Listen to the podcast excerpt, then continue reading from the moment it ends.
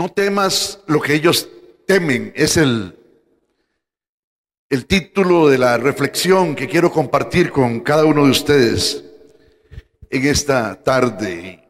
Quizá usted coincidirá conmigo que nos ha tocado a nuestras generaciones atravesar por en medio de una época en la que muchos, pero muchas personas viven presa del temor. Vivimos, sin temor a equivocarme, inmersos en medio de un tiempo de mucha turbulencia.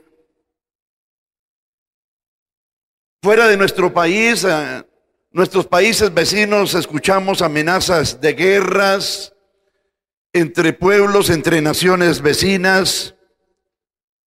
Aquí en nuestro país y en muchos otros lugares una criminalidad creciente, altas tasas de desempleo que para la peluca de verdad, porque en este país se habla de que hay unas 300 mil personas sin empleo, pero, pero eso no es cierto. Aquí hay más de un millón de personas que no tienen empleo formal. Es que eh, toman en cuenta la gente que compró un pickupcito y está vendiendo naranjas y mangos ahí en la esquina, pero eso no es un empleo formal. Esa persona perdió, perdió el empleo, trabajaba en un banco y el banco quebró y ahora con lo que le dieron se compró un carrito y ahí está viendo a ver qué hace. Más de un millón de personas están en la calle sin empleo y realmente eso produce mucho miedo, mucho susto, mucho temor. Y cualquier cantidad de dificultades están caracterizando nuestros días. Muchos son afligidos por graves problemas personales y familiares, enfermedades, epidemias que se están desatando en el mundo y que amenazan con convertirse en pandemias. La soledad, la culpa, el flagelo de las drogas y el narcotráfico, en fin, cuántas dificultades nos está tocando enfrentar. Una sociedad decadente que evidencia una creciente y diría yo, galopante pérdida de valores, donde lamentablemente se llama bueno a lo malo y malo a lo bueno. Sin embargo, mis amados, la Biblia nos enseña que Dios está en control de absolutamente todo. Creí que iban a saltar de las sillas, hermano. Dice Sixto, aquí es donde hay que aplaudir. Pero bueno, Dios está en control de absolutamente todo. Como creyentes, mis amados, no podemos permitir que el miedo llegue a controlar nuestras vidas. Debemos aprender a vivir por fe y no por temor. En la escritura encontramos un una frase, un mensaje recurrente. No temas porque yo, tu Dios, estoy contigo. Este mensaje es expresado en muchas maneras a través de la Biblia. No temas porque yo, tu Dios, estoy contigo. Dios, mis amados y amadas, no quiere que seamos presas del temor, porque el temor nos impide recibir y hacer todas las cosas que el Altísimo Dios del cielo ha planeado para nosotros. El miedo, déjeme decirlo así, es un fantasma que nos puede llegar a paralizar. Dios nos ama profundamente y quiere bendecirnos. Y por esa razón Él ha provisto maneras para que no seamos presas del temor. El temor está desde los anales de la historia. Tuve miedo y me escondí, dijo Adán, porque estaba desnudo. Y ahí estaba Adán paralizado. Yo quiero invitarles a abrir sus Biblias un momentito, y si no creo que en las pantallas va a aparecer un texto que quiero compartir con ustedes se encuentra en Isaías capítulo 8, versículos 11 y 12. Isaías capítulo 8, versículos 11 y 12. Dice el profeta Isaías, el Señor me habló fuertemente. ¿Cómo me habló el Señor? Fuertemente, dice Isaías. Y me advirtió que no siguiera el camino de este pueblo. Me dijo, no digan ustedes que es conspiración todo lo que llama conspiración esta gente. No teman lo que ellos temen, ni se dejen asustar, ni se dejen asustar. Bueno, pues podemos ver en este pasaje, mis amados, que nosotros, quienes hemos depositado nuestra fe, nuestra total y absoluta confianza en Jesucristo, no debemos, nos dice la Escritura, temer las cosas que los de afuera o los no alcanzados, o no sé cómo lo llama ustedes. A mí no me gusta decirle los inconversos ni los no creyentes, no, me gusta, o no es que me gusta, pero los llamo, los prefiero llamarlos de afuera, los no alcanzados.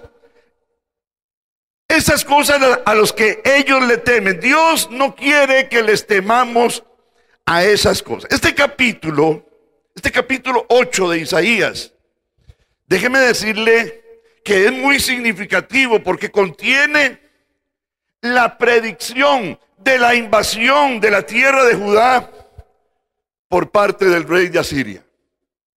Dios había contenido de muchas maneras la marea, la marea de invasiones extranjeras contra su nación, contra su pueblo, por más de 500 años.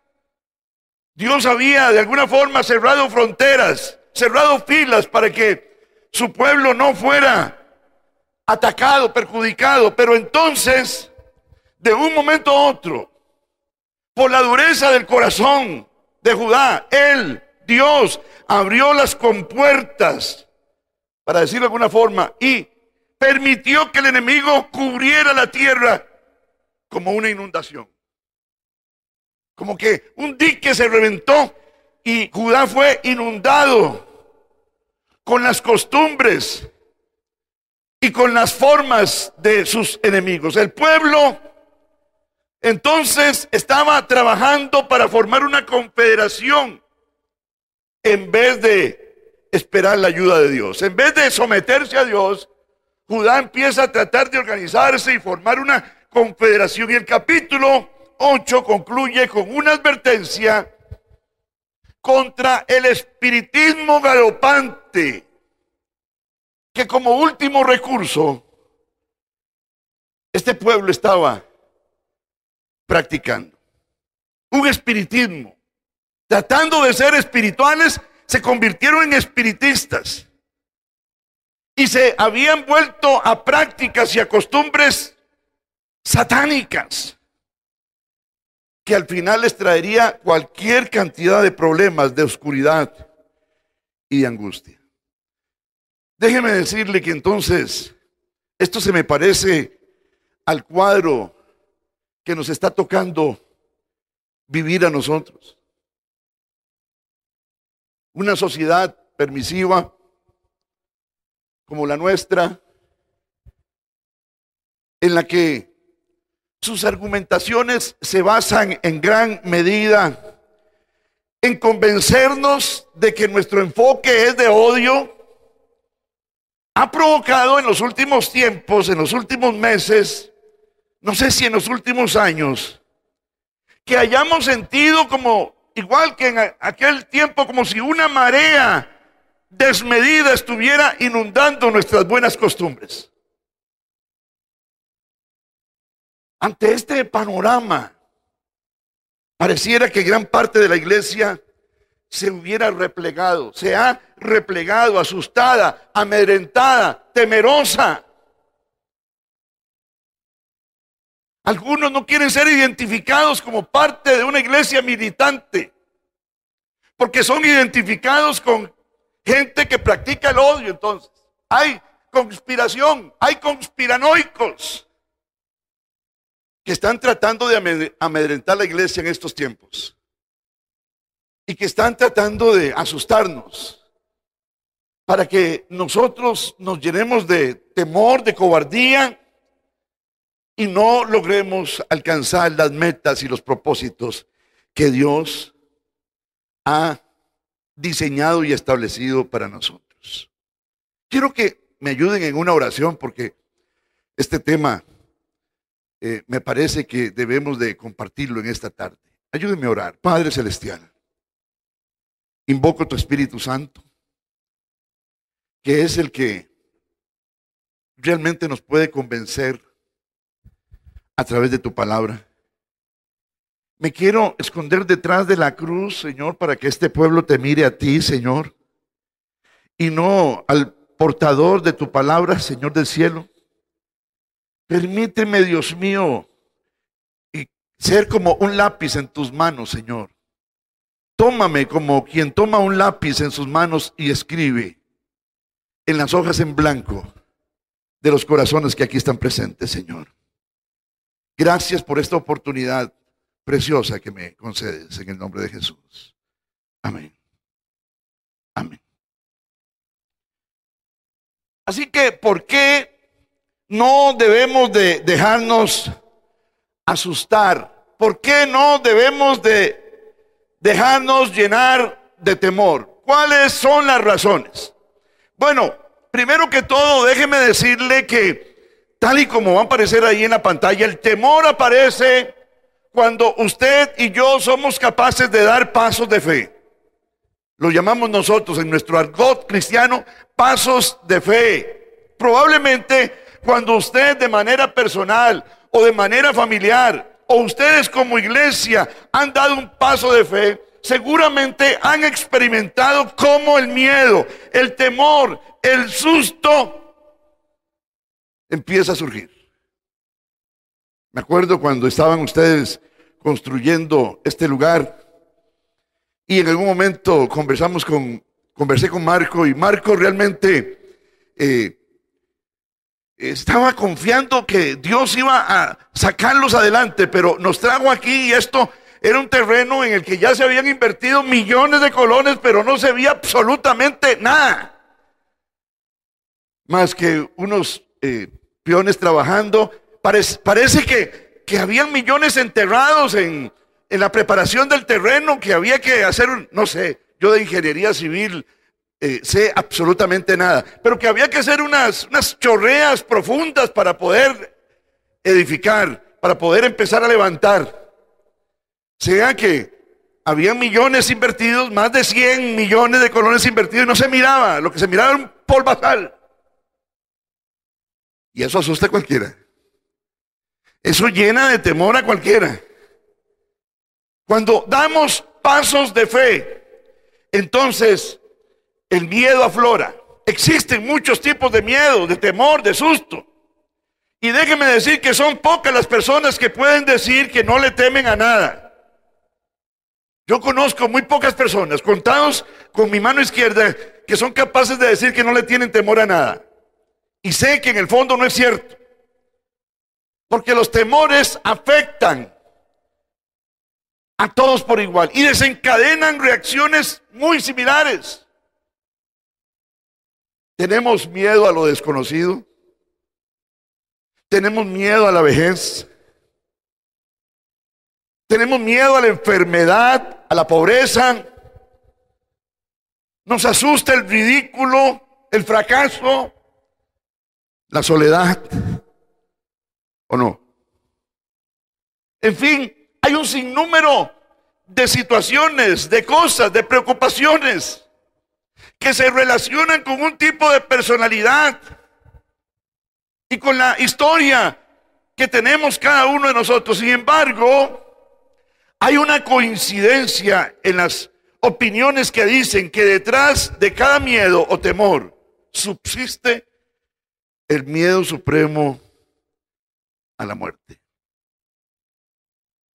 ¿O no? ¿Hay alguien que esté aquí deseando morirse hoy?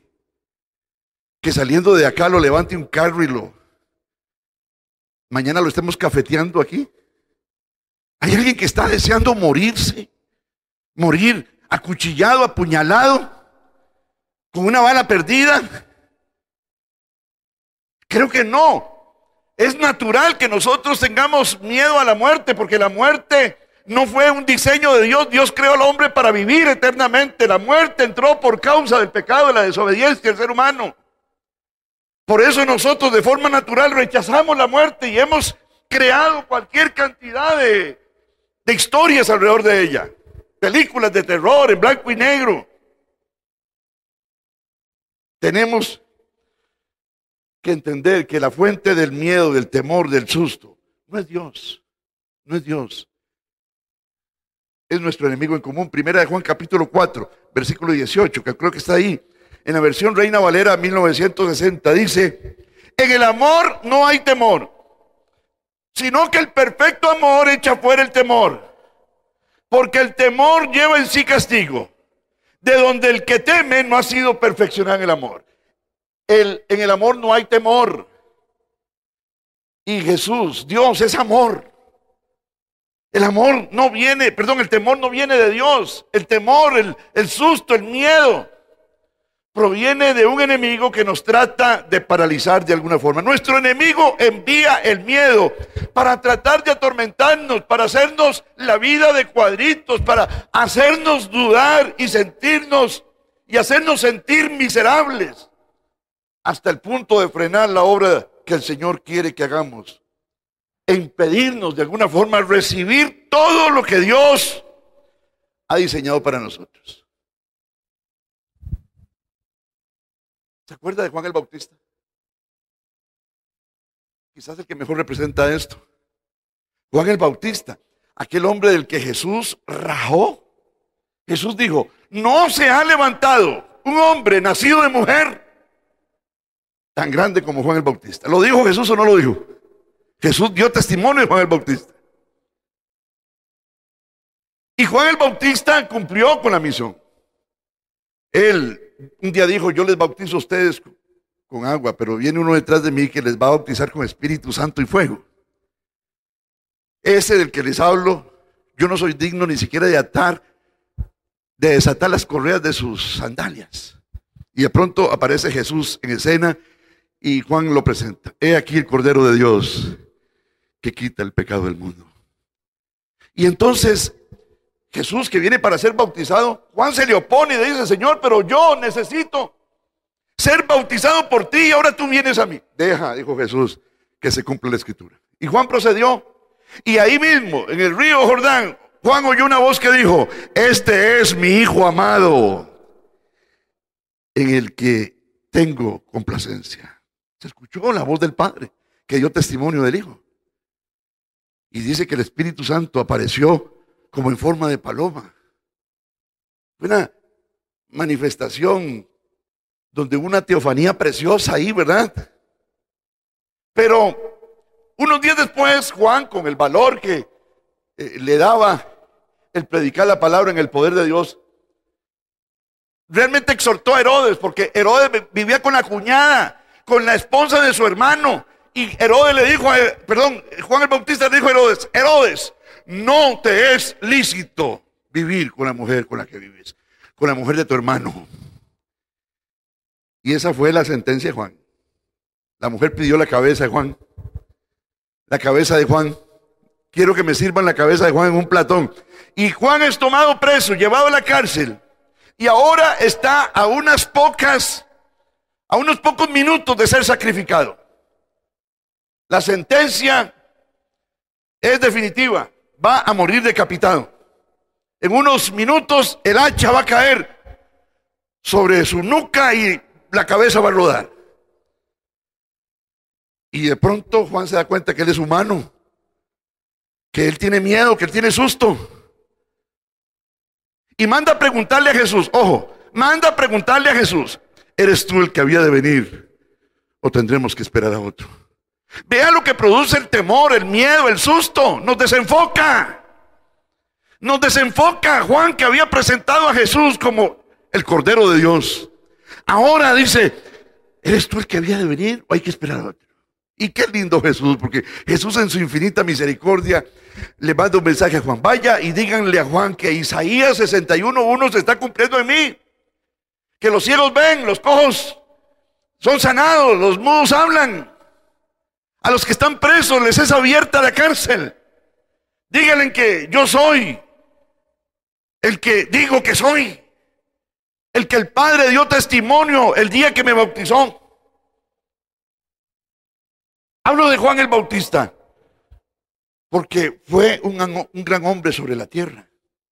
Y realmente en un momento de temor, hubo cosas que se removieron, hubo cosas que lo desenfocaron. Ahora, si eso hace el miedo, el susto, el temor, si eso lo hizo en Juan, imagínense lo que podría hacer con nosotros, estragos. Por eso en esta tarde yo vengo a decirte, mi amado, mi amada, no le tengas temor a lo que ellos temen, porque el temor te puede paralizar. El temor te puede desenfocar, el temor te puede sacar del plan que Dios ha diseñado para tu vida.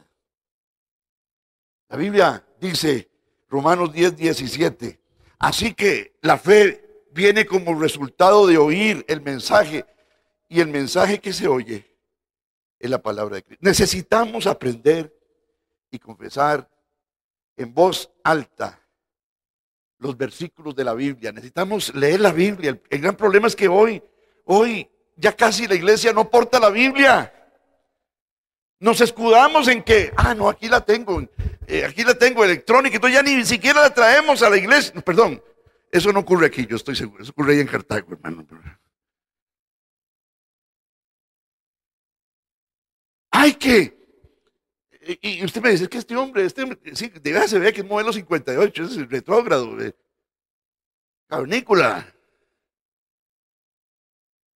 La palabra de Dios, necesitamos leerla, necesitamos recitarla, necesitamos confesarla, necesitamos. Hoy estamos declarando muchas cosas que la gente nos pone a declarar y a confesar. Yo declaro, yo confieso cosas, mi amado, que permítame decirlo con todo respeto, ni siquiera están aquí. ¿Sabe qué es lo que tenemos que confesar y declarar?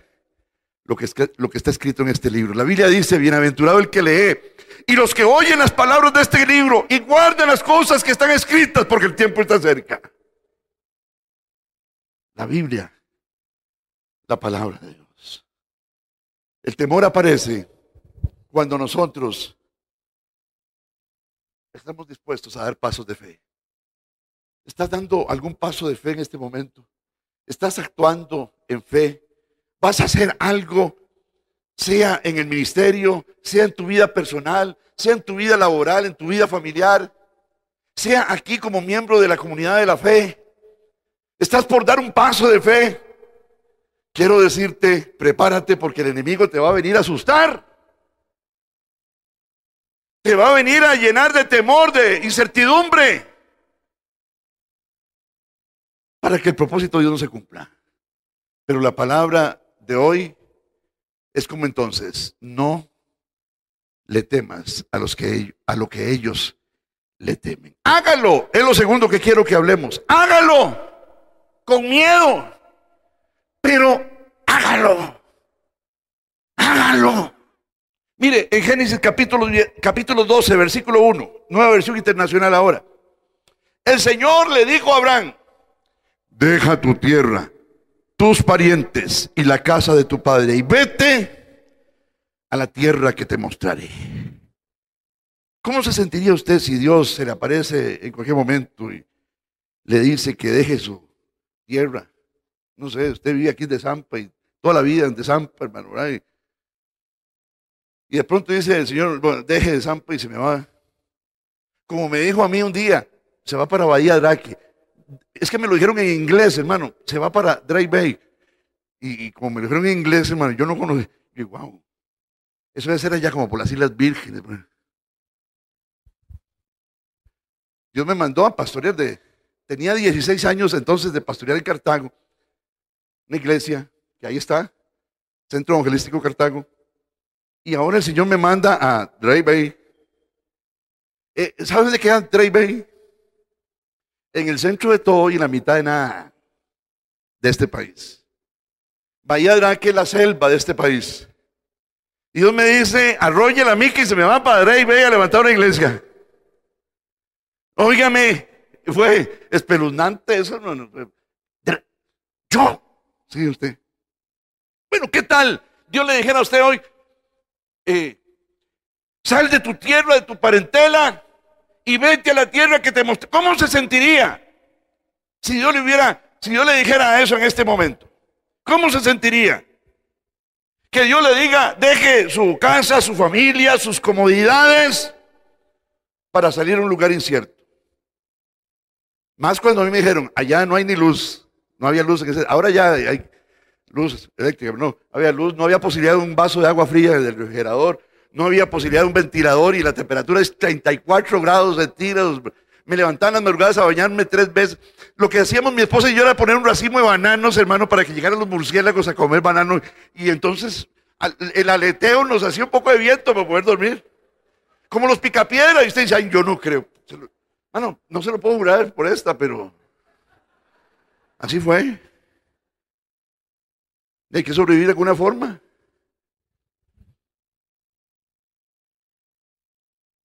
Ese es precisamente el desafío, el reto que Abraham enfrentó en este pasaje. Y también tuvo temor. ¿Y, cómo? Ay, usted se está sacando esto de la mano. ¿Cómo que tuvo temor si Abraham es el padre de la fe? Mire, por esta razón es que Dios constantemente, por ejemplo, en Génesis capítulo 15, versículo 1, Dios le dice a Abraham, no temas. No temas. Y se lo repite una y otra vez, no temas. Es el mismo mensaje que Dios le dio a Josué cuando lo llamó para que dirigiera el pueblo de Israel a conquistar la tierra prometida. Josué capítulo 1, versículos 6, 7 y 9. No temas ni desmayes, porque Jehová tu Dios estará contigo. A donde quiera que tú vayas. Como estuve con Moisés, también estaré. Dios trata de persuadirlo, de convencerlo, de que no permita que el temor lo paralice. Dios le dice, Josué, yo estoy apostando a vos. Vos sos el hombre, te he venido preparando por 40 años para que vayas a tomar posesión de la tierra que le prometí a tus padres, Abraham, Isaac y Jacob. Josué no se lo podía creer, pero Dios tuvo que decirle, levántate, porque está postrado estaba. Levántate. Necesitamos creerle a Dios. Usted no se imagina el plan que Dios tiene a través suyo. ¿Usted cree que el plan de Dios era solamente salvarlo? Si ese hubiera sido el plan de Dios nada más, el día que usted aceptó a Cristo como su Salvador personal, ese mismo día, Iskamish, hace rato lo hubiéramos cafeteado. Hace rato hubiéramos comido bizcocho y pan dulce a su nombre. Porque el único plan que Dios tenía con usted era salvarlo. Y entonces, ¿para qué arriesgarlo? Hace rato se lo hubiera llevado. Hace rato se lo hubiera llevado a usted, mi hermanita. Pero Dios nos dejó aquí. Porque Él tiene un plan. Un propósito. Genuino, único. Así como somos diferentes todos nosotros. Se vuelve a ver aquí, hermano. Aquí no hay nadie que se, como yo. Gracias a Dios, dicen algunos. No hay nadie como yo. Yo soy genuino, original. Mi huella digital es única. Como único es el plan que Dios tiene conmigo. Jehová cumplirá su propósito en mí, dijo el salmista. Así que hágalo. Con miedo, pero hágalo. De ese paso de fe. Láncese, mi amado, a lo que está delante. El apóstol Pablo en Filipenses capítulo 3 dice, no que lo haya alcanzado ya, ni que ya sea perfecto, pero una cosa hago. No tiene que ser ni dos, ni tres, ni veinte. Una. Olvidando lo que queda atrás. Y atrás, oiga, no solamente están los fracasos, también están los éxitos. Hay gente que vive los éxitos de hace cuatro, cinco años, veinte años. Ay, me acuerdo yo, la gente que ganaba en el parque de Zampayo. Nadie se me iba en seco. ¿Y ahora? porque vivir del pasado. Pablo dice, olvidando lo que queda atrás, me extiendo hacia lo que está delante. Yo me imagino que cuando Pablo dice eso, abre sus manotas. Esas que usaba para fabricar tiendas. Me extiendo hacia lo que está delante, hacia la meta del supremo llamamiento en Cristo Jesús. Él sabe Y oiga, está escribiendo los filipenses, le está escribiendo desde Roma. Pablo no va a salir de Roma vivo. Ahí lo van a ejecutar, hermano. Pero Pablo escribe con fe y con esperanza. No que lo haya alcanzado ya, ni que ya sea perfecto, pero una cosa hago. Olvido lo que quedó atrás y me extiendo hacia lo que está delante, hacia la meta del supremo llamamiento en Cristo Jesús. Dios te ha llamado. No para que, como mi papá, no, pecado mi papá. Ya le está con el Señor, pero una vez lo visité, le digo, papá, ¿cómo estás? Me estaba moviéndose en una mecedora. De aquí, esperando la pelona. Y le mi tata, pero ¿cómo vas a decirme eso? ¿Cómo me vas a decir que estás ahí esperando la pelona? Con tantas cosas que Dios tiene planeadas para vos en tu vida. Ay, vos crees. ¿Cómo que si lo creo? Y recuerdo que empecé a leerle la Biblia, hermano. Y empecé a decirle, a leerle aquel pasaje que dice, todas las promesas en Cristo son sí y en Cristo son amén. Para gloria de Dios y para bendición nuestra. ¿Te das cuenta, mi tata? Vamos a estar esperando la pelona con tanto que hacer. ¿Cómo va a estar vegetando en una iglesia? ¿Cómo va a estar dándole brillo a una silla? Esperando que Cristo venga. Y hay gente que repite la oración de Apocalipsis, que ven pronto, Señor Jesús, y que este mundo se lo lleve el diablo. Que los ríos se sigan contaminando. No. Dios quiere usarte y usarme. No temas lo que ellos temen y sigamos haciendo la obra de Dios. No nos metamos en el reducto que se llama cuatro paredes de la iglesia, amedrentados, asustados por los conspiranoicos cuando tenemos tanto que hacer. Hágalo, pero hágalo con miedo. Pero hágalo con miedo. Esa es la cosa, pero hágalo. ¿Se acuerda usted de Moisés? Ya quiero ir concluyendo un poco esto. ¿Se acuerda de Moisés? Moisés, mi amado, Dios lo usó poderosamente con plagas que nunca se habían visto en esa tierra. El polvo del desierto se convirtió en piojos. El agua del Nilo, que era un río sagrado para los egipcios, se convirtió en sangre. Y de ahí en adelante, hermano, fue una plaga tras plaga. Finalmente vino la plaga de la muerte de los primogénitos. Y eso fue la copa que derramó el vaso. Faraón dijo, ¿saben qué? Jalen. Jalen. No quiero verlos más aquí. Y Jalen es que no solamente pudieron salir de la esclavitud de 400 y resto de años, sino que salieron con oro y con plata, con tesoros. Llévense lo que sea, pero jalen. Claro, pasado el duelo, unos días después el faraón dijo, ¿qué es eso que hice yo? ¿Qué es esa locura? ¿Cómo yo dejé ir la gallina de los huevos de oro? Si esta es la gente que nos ha llevado nosotros con su trabajo, con su esfuerzo, a ser una potencia en el mundo conocido, somos un imperio. Y alisten caballos, carruajes, vamos a traer un montón de cavernícolas para que vuelvan para acá. Y Moisés va marchando por el desierto. De pronto la inteligencia del, grupo, los que vienen en la retaguardia, le avisan a Moisés, Moisés, hay una nube de polvo que se levanta tras nosotros. Ya mandamos a investigar y son, es Faraón con los caballos, con los soldados, con toda la artillería pesada, vienen a tomarnos presos y regresarnos a Egipto. El corazón de Moisés empieza a latir desmedidamente. Que no se asustan, tenso, hermano. Faraón viene con sus soldados y no viene a contar chistes. Faraón viene enojado, viene indignado, viene con el duelo, con el corazón partido, como dice un hermanito ahí. Moisés sabe que no son buenas noticias. Se asusta. Y entonces empieza a orar y empieza a clamar y empieza, Dios, ¿qué hago? ¿Sabe, mi amado, que hay tiempo para orar y hay tiempo para actuar, hermano? Eso me lo enseñó un pastor, empezando yo en las cosas del Señor, en un seminario que lo recuerdo hace muchos años.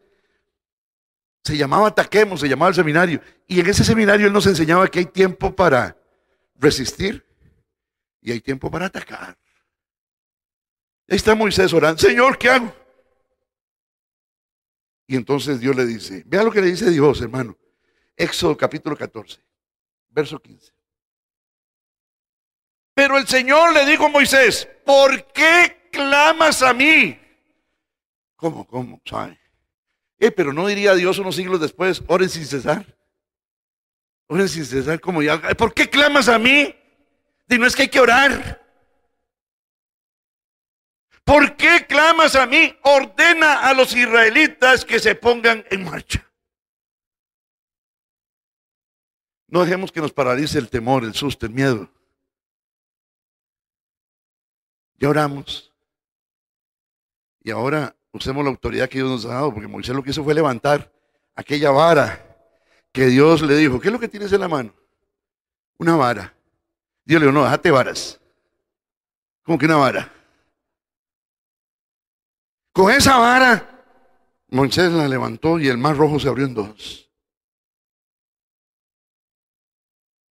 Pasaron en seco. Cuando él logró vencer el miedo, el susto, el temor. No dejemos. No sé frente a qué estás, mi amado, mi amada. No sé frente a qué retos estamos. Es que es muy fácil decir 2020 es el año de la visión perfecta. Vamos con todo. Eh, ese montón de eslogan que lanzamos a veces, hermano, el 31 de diciembre y el primero de. Y ya por ahí en febrero, hermano, ya está. Como don Ramón, ¿verdad? Cuando Cuenta la historia que era boxeador, hermano, y suena la canción aquella de, ¿verdad? De va el hombre y, un ojo negro. Ya es febrero, hermano, ya algunos ya renunciaron. El diablo los asustó, los amedrentó. No teman lo que ellos temen. Hágalo con miedo. háganlo. No temblemos. No sudemos. No nos agitemos. Ahora, la Biblia, la Biblia dice que, que, que, no es malo temblar. Nunca la Biblia nos dice que no temblemos, o que no sudemos, o que no nos agitemos. La Biblia lo que nos dice es no temamos. Se vale tener susto. Se vale sentir que el corazón se me sale. Se vale porque somos humanos, no somos de cuerda. Se vale, mi amado. Pero no temamos. Porque Dios está con nosotros. Y si Dios es por nosotros, ¿quién contra nosotros? Lo tercero, ore por todo y téngale temor a nada. Ore por todo y téngale temor a nada. E, e, esta, hermano, esta es una frase, esta es una palabra que Dios plantó en mi corazón en un momento muy difícil en mi vida. Déjeme decirle que yo estoy en mi año 36 de ministerio pastoral. Este año, en julio, cumplo 36 años de ser pastor. Eh, empecé muy joven, a los 26. A los 26 años, hermano. Carajillo, hermano. Con toda la vida por delante. Dios me llamó al ministerio. Cumplo 62 años este año. Yo sé, yo sé, hermano, que parezco de 52, pero no, son 62. Ya casi les acompaño en la reunión de adultos mayores aquí. Óigame, y en un momento de mi vida ministerial, el Señor plantó esta palabra. Moya, Ora por todo. Y no le tengas temor a nada. Me lo dijo estando con mi esposa. Teníamos dos meses y medio. Nos faltaba medio mes todavía porque vivimos tres meses en una tienda de acampar en la playa. Tres meses. Dios nos mandó a Araki, no cree que me mandó con el en, Nature Air, ¿verdad? Con el boleto de avioneta y que, me estaba esperando ahí en el hotel Águila de Osa. No, no, no, no, no. Me mandó con mi carrito. En San Isidro de Pérez León le eché los últimos dos mil pesos de gasolina, mano, que estaban en la cartera de mi esposa. Y con eso llegamos, hermano. No sé cómo, llegamos, hermano. A, a un lugar donde después era coger un bote, hermano, para pasar por el río Sierpe. Y vivimos seis meses, yo no sé si usted me lo puede creer, hermano. ¿Cuánto dije? ¿Tres meses? No, seis meses fueron, hermano. Medio año en una tienda de acampar en la playa. Tenía una maleta en una esquina de la tienda de acampar, en la otra estaba la maleta de mi esposa, y en, otra esquinita estaba la guitarra.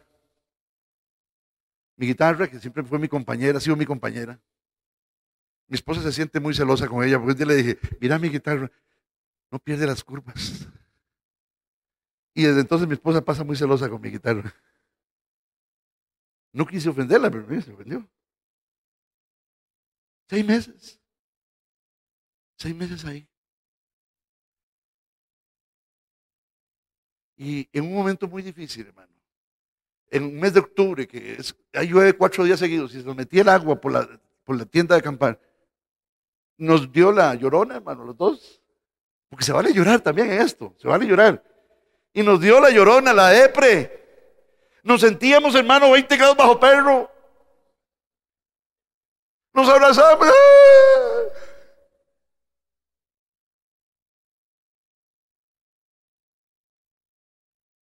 Y así, mojados, húmedos, nos abrazamos y nos quedamos dormidos y como a las 8 de la noche me despierta me, despierta un sueño que estoy teniendo. Y en el sueño yo me veo frente a una multitud, algo así como esto, pero les voy a contar que no era esta. Una multitud donde yo estoy predicando. Que ahora les del Señor, ¿verdad? Qué humor el del Señor, hermano. Vamos a traer ese sueño a esas horas, hermano. Yo siempre he sido pastor de iglesias pequeñitas, hermano. Que peñitas, como dice un chiquillo por ahí. Pequeñitas. Fui pastor bautista por muchos años. Y, y de pronto me veo yo en el sueño, hermano, frente a una multitud, hermano. Y vuelvo a ver aquí están los hermanos, aquí a, mi derecha están los hermanos. Yo vuelvo a ver, están los hermanos. Me despierto muy contento y le digo a mi esposa, gorda, despertate. Tengo que contarte este sueño, porque yo soy malo para contar sueños. Tengo que contártelo ya, porque siento mucha alegría. Yo no soy de sueños, de andar en eso, hermano, pero tengo que contarte ese sueño. Y bueno, ya leímos un versículo y dormimos todos contentos, hermano. Pasaron los años, muchos años, hermano. Y, muchos años, hermano, porque después dejé de ser pastor en Bahía Drake y fui pastor en Puacito de la Juela. Y allá en Puacito de la Juela sucedió un terremoto, hermano, el de Cinchona, ¿verdad? ahí Dios nos ligó con vida abundante porque Ricardo y yo habíamos sido amigos de la red del camino por mucho tiempo, ¿verdad? Y, de pronto, no sé qué fue lo que pasó, hermano. No, sí sé, pero no me voy a poner que contar detalles. De pronto yo estoy sirviendo al Señor en vida abundante coronado.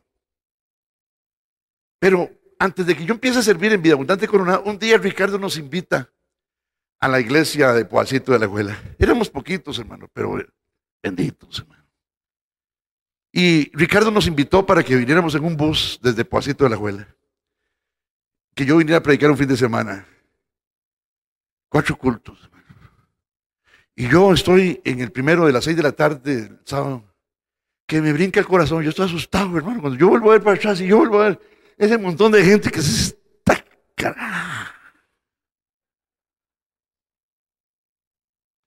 Yo no quería que llegara el tiempo de la predicación. Y cuando finalmente Ricardo dice, bueno, quiero presentarles a un amigo, Moñita, y paso yo, hermano. Cuando él me entrega el micrófono, yo siento que me jala esto, hermano. Y una luz que está aquí al frente me pega en la frente. Yo, y vuelvo a ver a mi derecha y veo los hermanitos. La, el sueño que yo había tenido, esa multitud y los hermanitos aquí a la derecha. No era una iglesia que yo pastoreara, pero ahí estaban los hermanitos. Dios cumple su palabra. Dios no miente, mi amado hermano. Si Dios dijo que va a ser, será. Dios es un Dios, confiable. Así que órale, ore por todo, pero no le tenga miedo a nada. Vea lo que dice Isaías 41, versículo 10 al 13. Ya casi voy terminando. Dice, así que no temas, porque yo estoy contigo. No te angusties, porque yo soy tu Dios. Te fortaleceré y te ayudaré. Te sostendré con mi diestra victoriosa. Todos los que se enardecen contra ti, sin duda serán avergonzados y humillados. Los que se te oponen serán como nada, como si no existieran. Aunque busques a tus enemigos, no los encontrarás. Los que te hacen la guerra serán como nada, como si no existieran. Porque yo soy el Señor, tu Dios, que te sostiene, que sostiene tu mano derecha. Yo soy quien te dice, no temas, yo te ayudaré.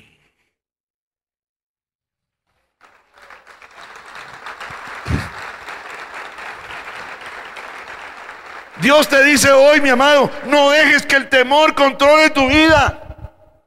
Comienza a hacer lo que te digo que hagas. Eso es lo que nos dice el Señor, porque lo que te digo es para tu beneficio. Un texto más, Isaías 43, versos 1 y 2. Pero ahora, así dice el Señor, el que te creó, el que te hizo en el vientre de tu mamá. Dice, el que te formó. No temas que yo te he redimido. Te he llamado por tu nombre. Tú eres mío, mía. Cuando cruce las aguas, yo estaré contigo. Cuando cruce los ríos, no te cubrirán sus aguas. Cuando camines por el fuego, no te quemarás, ni te abrazarán las llamas. ¿Qué es lo que necesitas en esta hora? Para no tener temor para no dejarte paralizar. ¿Sabes qué es lo que necesitas? Ejercitar tu fe. La fe. Voy a decir algo que lo aprendí Ricardo. La fe es un músculo. Fe. Fe es el antídoto. Ya lo último, hermano. Póngalo ahí, por favor, en la pantalla. Fe es el antídoto para el temor. La fe es un músculo. Necesitamos ejercitarnos en la fe. Necesitamos animarnos unos con otros. Necesitamos compartir lo que queremos hacer en el nombre del Señor. Necesitamos hablar con los pastores de la iglesia. Necesitamos hablar con los consejeros que hay aquí en este lugar. Necesito compartir. Necesito también leer la Biblia. Además de orar. Fe. Necesitamos fe. Óigame, mi amado, si accidentalmente que Dios no lo permita, pero si accidentalmente llegamos a ingerir algún tipo de sustancia venenosa, tendríamos que tomar rápidamente un antídoto. De lo contrario, el veneno causará severos daños o peor aún la muerte. Lo mismo es cierto acerca de la toxina letal, del temor, del miedo, del susto. Tiene que haber un antídoto para el temor. Y el único antídoto es la fe. Fe. Necesitas desarrollar fe. Cuando el temor toque a la puerta, debemos contrarrestarlo con la fe. Nada es más efectivo contra el temor, contra el miedo, contra el susto que la fe. La fe, la certeza de lo que se espera, la convicción de, de, lo que no se ve. La oración, mi amado hermano, es el vehículo que transporta la fe. Tenemos que orar con fe. La Biblia dice, si alguno pide, pida con fe. Si va a orar, ore con fe. Necesitamos venir a la reunión de oración. Yo le digo a los hermanos en Cartago, yo sueño, oiga, yo, Martín Moya, sueño en Vida Abundante Cartago, con que la reunión de oración, la tenemos los martes a las 7 de la noche, que la reunión de, la de, oración sea la reunión más popular de la iglesia. Yo sueño con eso. Oiga, se me fue el iPaper. Yo solo había usado iPad, me lo regaló mi esposa por cumpleaños. Yo le dije a ella, gorda, fue mala idea el iPad. Tienes que comprar un poco de zapatos. Es lo que hacen falta las mujeres, ¿verdad? Los zapatos. Nunca hay zapatos. Porque el iPad, el día que lo llené se me apagó en media predicación, hermano. Y a mí no me gusta improvisar, hermano. A mí me gusta usar un bosqueo. Y dije, nunca más. Yo le tengo miedo. Hablando del miedo, el temor, al iPad. Prefiero usar mi iPaper. Este no falla, hermano.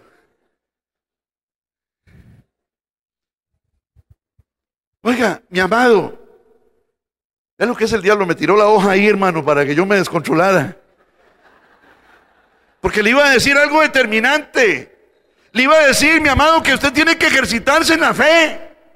En la fe no se deje llenar de temor, de miedo, de susto. Ejercítese en la fe. La fe es, oiga, qué palabra más pequeña, una consonante y una vocal. Dios seguramente la dejó así para que no nos cueste recordarla. Fe es certeza de lo que se espera y convicción de lo que no se ve. Esa es la definición de la fe en la Biblia. Y necesitamos, ante esos retos que tenemos por delante en este 2020, porque aquí no se ha terminado nada, aquí está empezando todo, hermano. Aquí está empezando todo. Necesitamos fortalecernos en la fe. Concluyo. El temor, el miedo, el susto, no son de Dios. Yo quiero decirlo con la bocota bien grande. El miedo, el temor, el susto, no son de Dios. No son de Dios. La única actitud y confesión aceptable que un cristiano puede tener hacia el temor es que el temor no es de Dios y no voy a dejar que controle mi vida. Voy a confrontar el temor, el miedo, el susto. Pues es un espíritu que viene del mundo de las tinieblas. Fue engendrado en las entrañas mismas del infierno para atormentarme, para hacerme la vida de cuadritos y desenfocarme en los propósitos que Dios tiene para mí. Perdón, el cuadrito de la conclusión que dice, Dios quiere liberarnos de todo nuestro temor. ¿Cuántos creemos eso en esta tarde? ¿A qué le tiene miedo? ¿Con qué está asustado usted? Usted, mi amigo, usted, mi amiga, ¿con qué está asustado? ¿Está asustado con la crisis económica, con la crisis de desempleo? ¿Está asustado con el coronavirus? No se deje asustar. Vienen como cuatro más.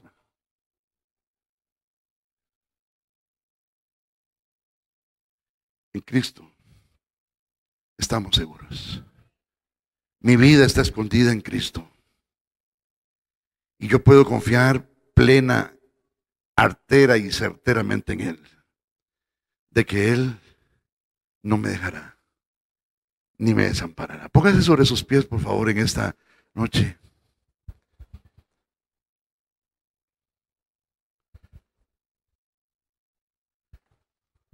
Vamos a orar. Yo confío en que no me haya pasado los 45 minutos. A mí me dijo Marco, son 45 minutos. Y si no cumplís, hay una compuerta que se abre y te traga.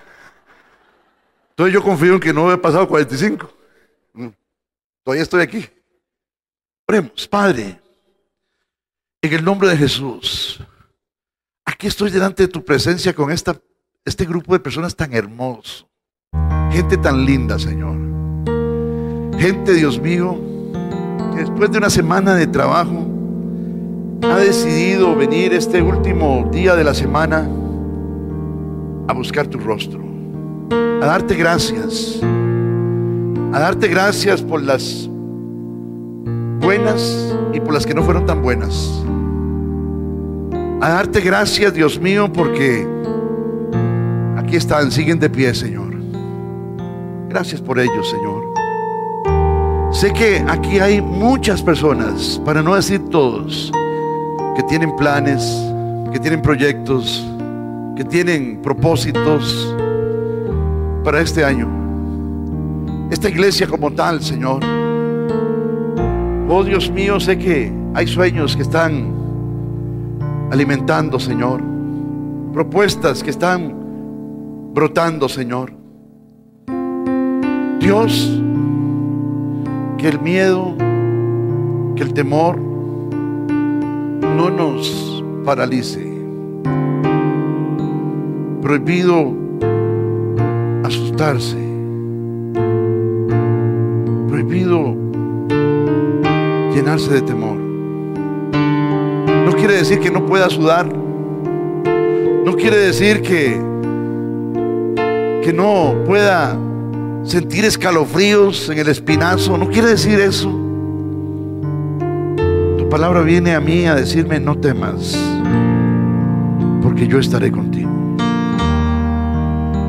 Gracias, Señor, porque tú estás aquí con vida abundante del sur, con cada persona que está aquí. Tú nos miras no solamente como un colectivo, Señor, sino de manera singular, particular, individual a cada uno de nosotros, Señor. Estás mirándonos como personas.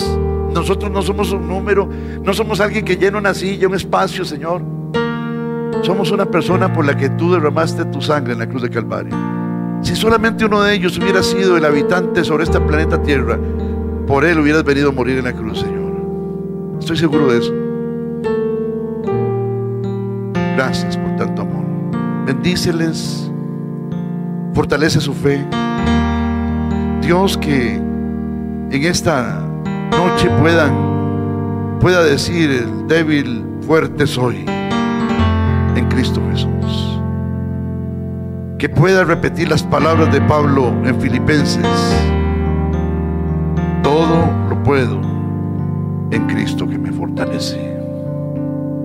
Bendigo a vida abundante del sur. Bendigo esta tierra, Señor, de una manera especial. Este cantón, que es uno de los cantones, si no el más grande de este país. Tanto que hacer en esta tierra. Bendigo esta tierra, Señor. Y que de aquí, de esta iglesia, esta comunidad de fe, Oh Dios mío, broten renuevos. Me gozo de ver tanta juventud, Señor, en esta iglesia. Desamparados tiene esperanza. No solamente porque tú sigues sentado en tu trono, sino porque hay muchos jóvenes deseosos de servirte, Señor. Gracias. Bendigo esta juventud, Señor, que va pujante, alcanzando vidas para ser transformadas. Muchas gracias. En el nombre que es sobre todo nombre en el nombre de Jesús. Amén.